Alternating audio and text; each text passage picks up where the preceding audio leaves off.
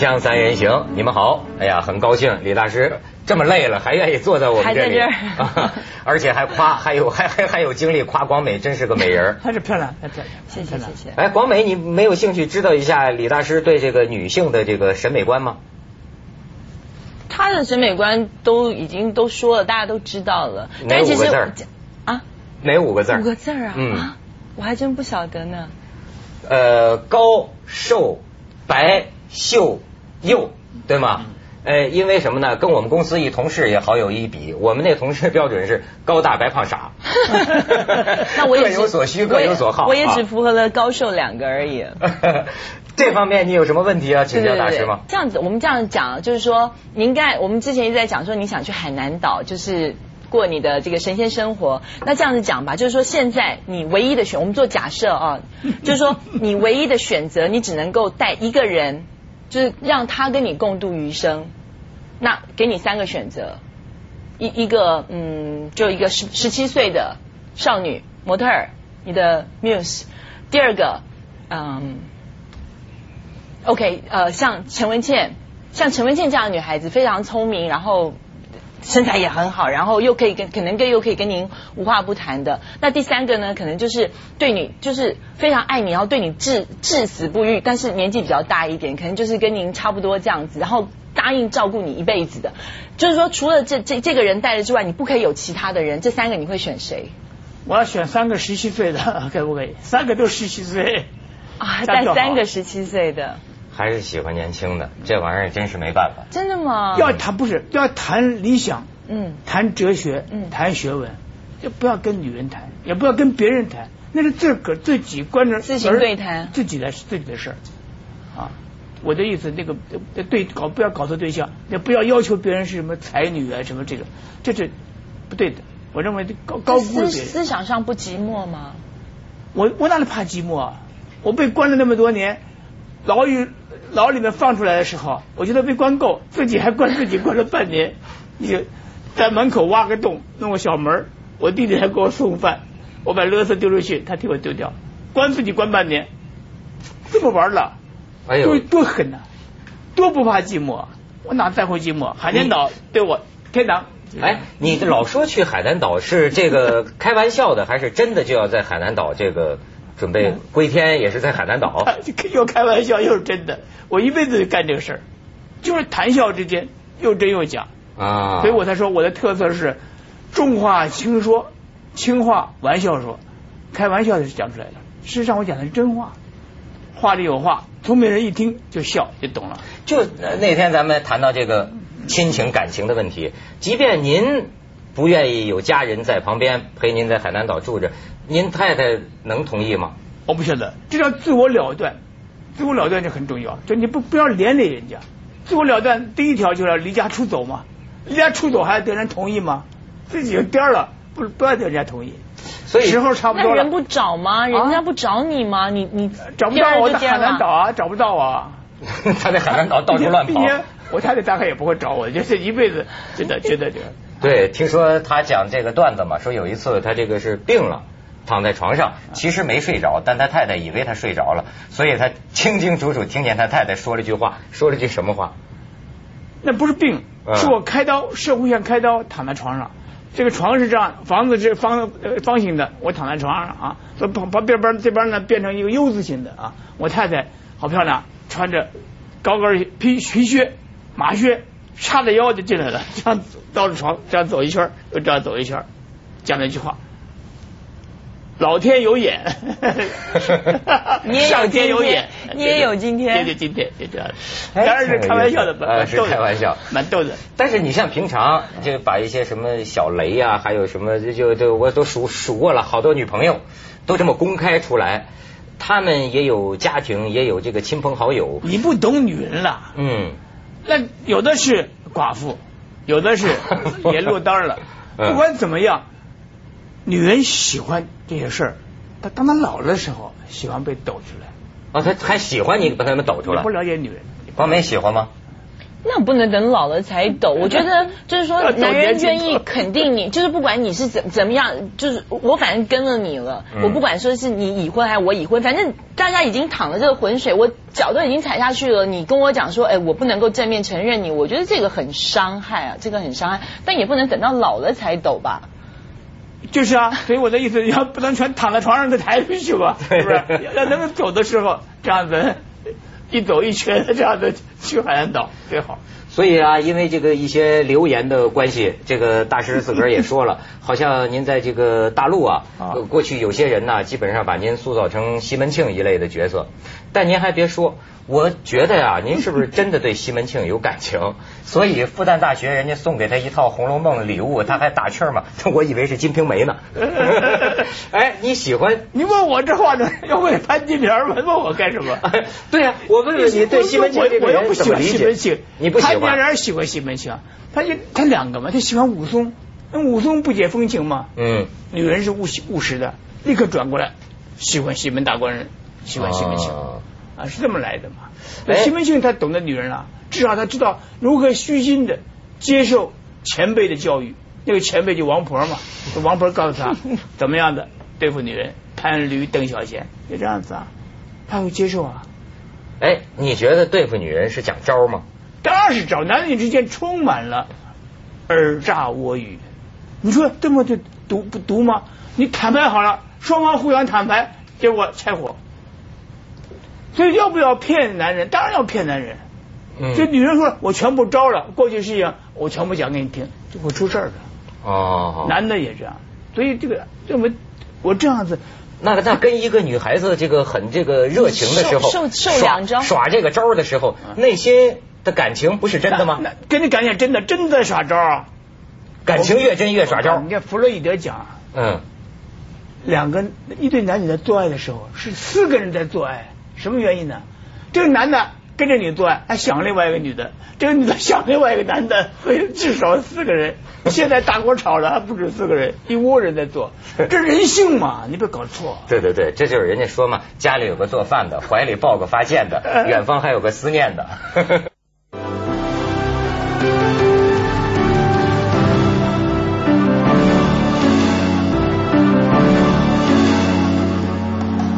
这涉涉及到您的爱情观的问题。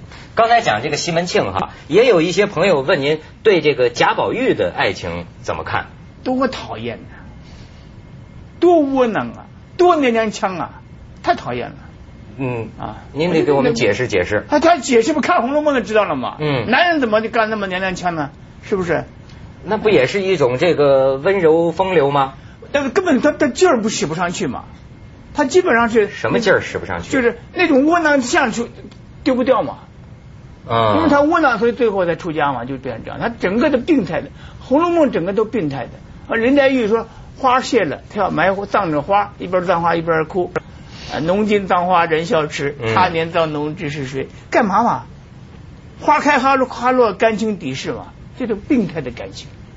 大师不喜欢那种长得太漂亮秀气，那种基本上他觉得那种人没没没什么气儿，嗯哼，太受欢迎的大师也不喜欢。我喜欢林黛玉，你懂我意思吧？我有虐待狂，不，我是说我是你我是说这是有虐待狂？喜欢林黛玉，林黛玉受虐狂？吗？对，我不当他的事儿，那我虐待狂？的人管别人是不是受虐狂？是我觉得他像像云里面的人，像雾里面的人，像神仙里面的人，多愁善感，好啊，没什么不好啊，对不对？啊，你喜欢这样的？可是这就告诉你，这是小说里面的人物，真的人生的爱情故事不可以再这样玩了，会要命的。真的爱情故事就是大家好，好就好，不好就不好。这就我的爱情哲学，就是只爱一点点，只爱一点点才真的智慧的人。这就是我那个诗是不是这样的吗？不爱那么多，只爱一点点。别人的爱情像像海深，我的爱情浅。不爱那么多，只爱一点点。别人的爱情像天长，我的爱情短。不爱那么多，只爱一点点。别人眉来又眼去，我只偷看你一只眼。这才是爱情。哎，但是也有人有不同的一种爱情观。你怎么老找这些蠢蛋来在跟我比哎呢？，这是啊，都是这是你你能骂人家都是蠢蛋吗？当然 不好的就是蠢蛋吧。哎，像人家讲了，这个像爱情，得受得了地狱的苦，才能到天堂。说您这样的人呢，实际就不是真正的爱情把男女的。爱情应该有一个水平，这个水平就是说，心感情很平静，然后呢就是男欢女爱。如果是悲哀、眼泪、痛苦、吵架，这通通都是错的路。所以啊那个东西只能放在小说里面，罗密欧、朱丽叶、梁山伯、祝英台、牛郎织女都可以放在小说里。真的人生没有这些。那您觉得男欢女爱之后应该是画上句点吗？就是还拆伙。所以看我的小说《上上上上爱》啊，就是可以有一个美丽的据点。嗯我每次用美丽的据点就是很简单，我老子坐牢了，我坐牢了，再见，你找不到我了吧？我也不是不爱你啊，可是我坐牢了。对我听他这个爱情观呢，真是好。第一条就是整肃一个女人，就这样。他这个爱情观我算听明白，有点不大像爱情，有点像寻欢呢。我 仅仅是剩下欢乐。样子啊。没有错。嗯，我希望这你样。是得了李大师的真传啊，我觉得。没有没有得真传男。男婚女爱是人生最好的境界。为什么要鼻涕眼泪？你告诉我，嗯那么蠢蛋吗？不不用鼻涕眼泪，但是天长地久也挺好的呀。就是啊，天长地久也挺好的。事实上不可能天长地久啊，最后就看着你看我不顺眼，我看你不顺眼啊，最后是这样子啊。好了，咱们这个《红楼梦》告一段落，咱也谈点别的。神州文化之旅嘛，不能老谈这个尼姑思凡。嗯刚才李大师还说呢，这次到故宫有发现。我倒是这个还有一个网友谈到说，李敖从踏上大陆土地到现在所作所为，觉得他很有人情味儿，是个可爱的李敖。他爱憎分明，心直口快，敢说敢做敢自我批评，是个还说您是个具有传统美德的男子汉。哎，你看有些行为啊，单腿跪恩师，能这么说吗？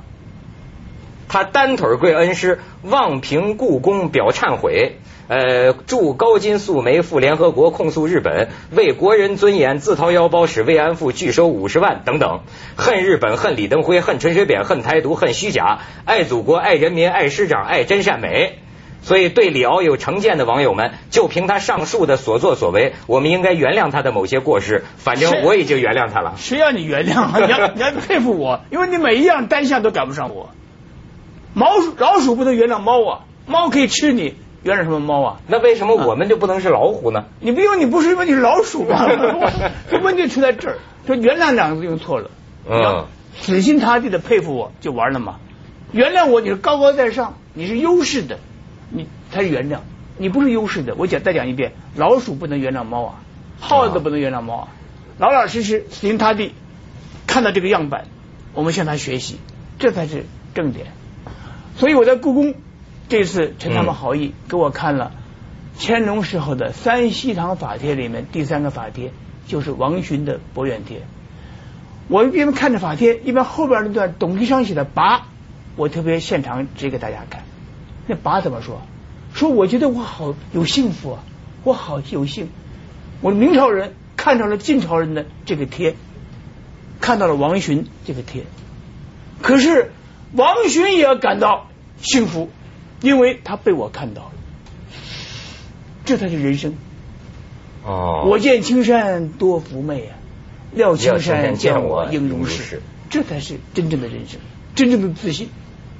所以我的意思，今天我来到大陆，嗯我很高兴，我看到了祖国的这些一切。可我希望大家想到了，祖国的一切，他们被我看到，他们应该像我同样的自信，觉得快乐。哦，蒙李大师看了一眼，祖国山河放 金光了，真的真的。你逍遥快活了这么一段时间之后，你想念台湾吗？对台湾当然想念，因为台湾住的习惯了，因为他我在住了五十六年，它是我工作所在，那个那个环境使我非常熟。除了只有只有这样子的吗？那个工作环境就是我的我的我的工作工作间，嗯我的书要拿一本，我一抽就抽出来了，你懂我意思吧？嗯这个比较熟。所以只要你能把那个工作间搬到海南去的话，其实对你来讲，台湾跟海南是一样的。那个太大了，所以我要我这次我的书房我把它拆掉，就搬出来一千箱书，你懂我意思吧？这个工程太大了，毕竟我也不想有那么多的书了，对我太累赘了。我希望尽量的简化，尽量的浓缩啊，使我的余生一面对的夕阳啊，东西少一点儿，嗯，护士多一点是吧？漂亮女护士多一点。哎，这个您在台湾呃，应该还是跟很多这个文化文人有过交往哈。您说这个胡适啊，说殷海光说的挺多，还有一些朋友问呢，您对这个钱穆在北大也提到，但是好像没有具体说您对他的这个看法。钱穆，我是在高中一年级的时候写封信给他，嗯，他那时候在香港，挑他错，他就奇怪，怎么高中的生怎么是书练这么好。啊？他就回我一封信。啊，这这我跟他有这个渊源。哦，所以基本上在我们中国的传统标准，这两个人可以结师徒了，因为有这种缘分。啊。没有，后来我越成长，越觉得这家伙啊，这个钱先生思想迂腐。您这么看啊，所以我后来就我们就断掉了啊，还是很感谢他，他有那种老的老人家那种风度啊，他会亲笔用钢笔写的，规规矩矩写封信勉励我，答复我。还有一个老辈老辈的风范啊。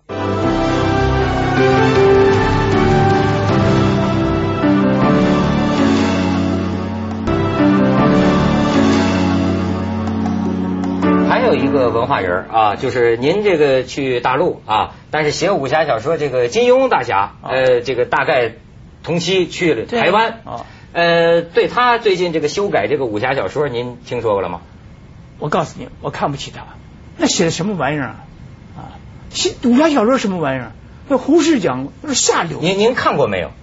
我告诉你，一个臭鸡蛋，你要全部吃掉，他知道它是臭鸡蛋吗？一闻就是臭鸡蛋嘛。武侠小说在中国的写作里面不入流的，那什么玩意儿？一个人可以飞檐走壁，哪有这事呢？啊，他根本是神怪东西嘛。说如果谈里面的侠义部分，金庸自己没有一样做得到。什么华山论剑的，论个屁剑！那些人小气巴拉。或者慰安妇有没有捐点钱啊？打打小日本有没有搞个运动啊？都没有，自己发了财多自了汉。所以金庸到我家来拜访我，跟我谈，他说我信佛了。我信佛了，我对财产怎么怎么样？我说你怎么处理的？有没有捐出来？有没有放出去？按照佛经，你就全要捐出去啊！散尽家财没有啊？所以这佛都是假的嘛。所以我觉得这批人都是假货，一批假货。所以小说看的过瘾，那是一回事嗯。演电影，哎，飞来飞去，我们一看都是假的嘛，吊吊钢筋，吊吊钢索，这样飞都是假的嘛，人不能飞嘛，对不对？哎，所以大家都被糊弄了，都被骗了。但是呢，这就是有一个啊，什么都当不住个喜欢。比如，就像很多人对您一样，哎，我也不一定完全同意您的观点。我懂你意思。是啊，啊，拉胡琴喜不喜欢？喜欢。嗯。你听了小提琴以后，就发现这胡琴的声音刺耳。为什么刺耳？它的共鸣箱太小了，所以刺耳。这小提琴的声音就不一样，大提琴拉就不一样。当你看了很更好的以后，你就知道那个不能看了嘛。你看看小孙姑多好看，你看到这个美女以后，你发现小孙姑不好看了。为什么呢？曾经沧海难为水啊！你境界高了嘛。啊。所以我的意思，你那个比喻就是，当你有境界高的时候，就不发生这些问题。那您的意思是，千百万这个金庸小说的读者，我们都是境界低的。喜欢看的都是境界低的，没错，至少是浪费时间的。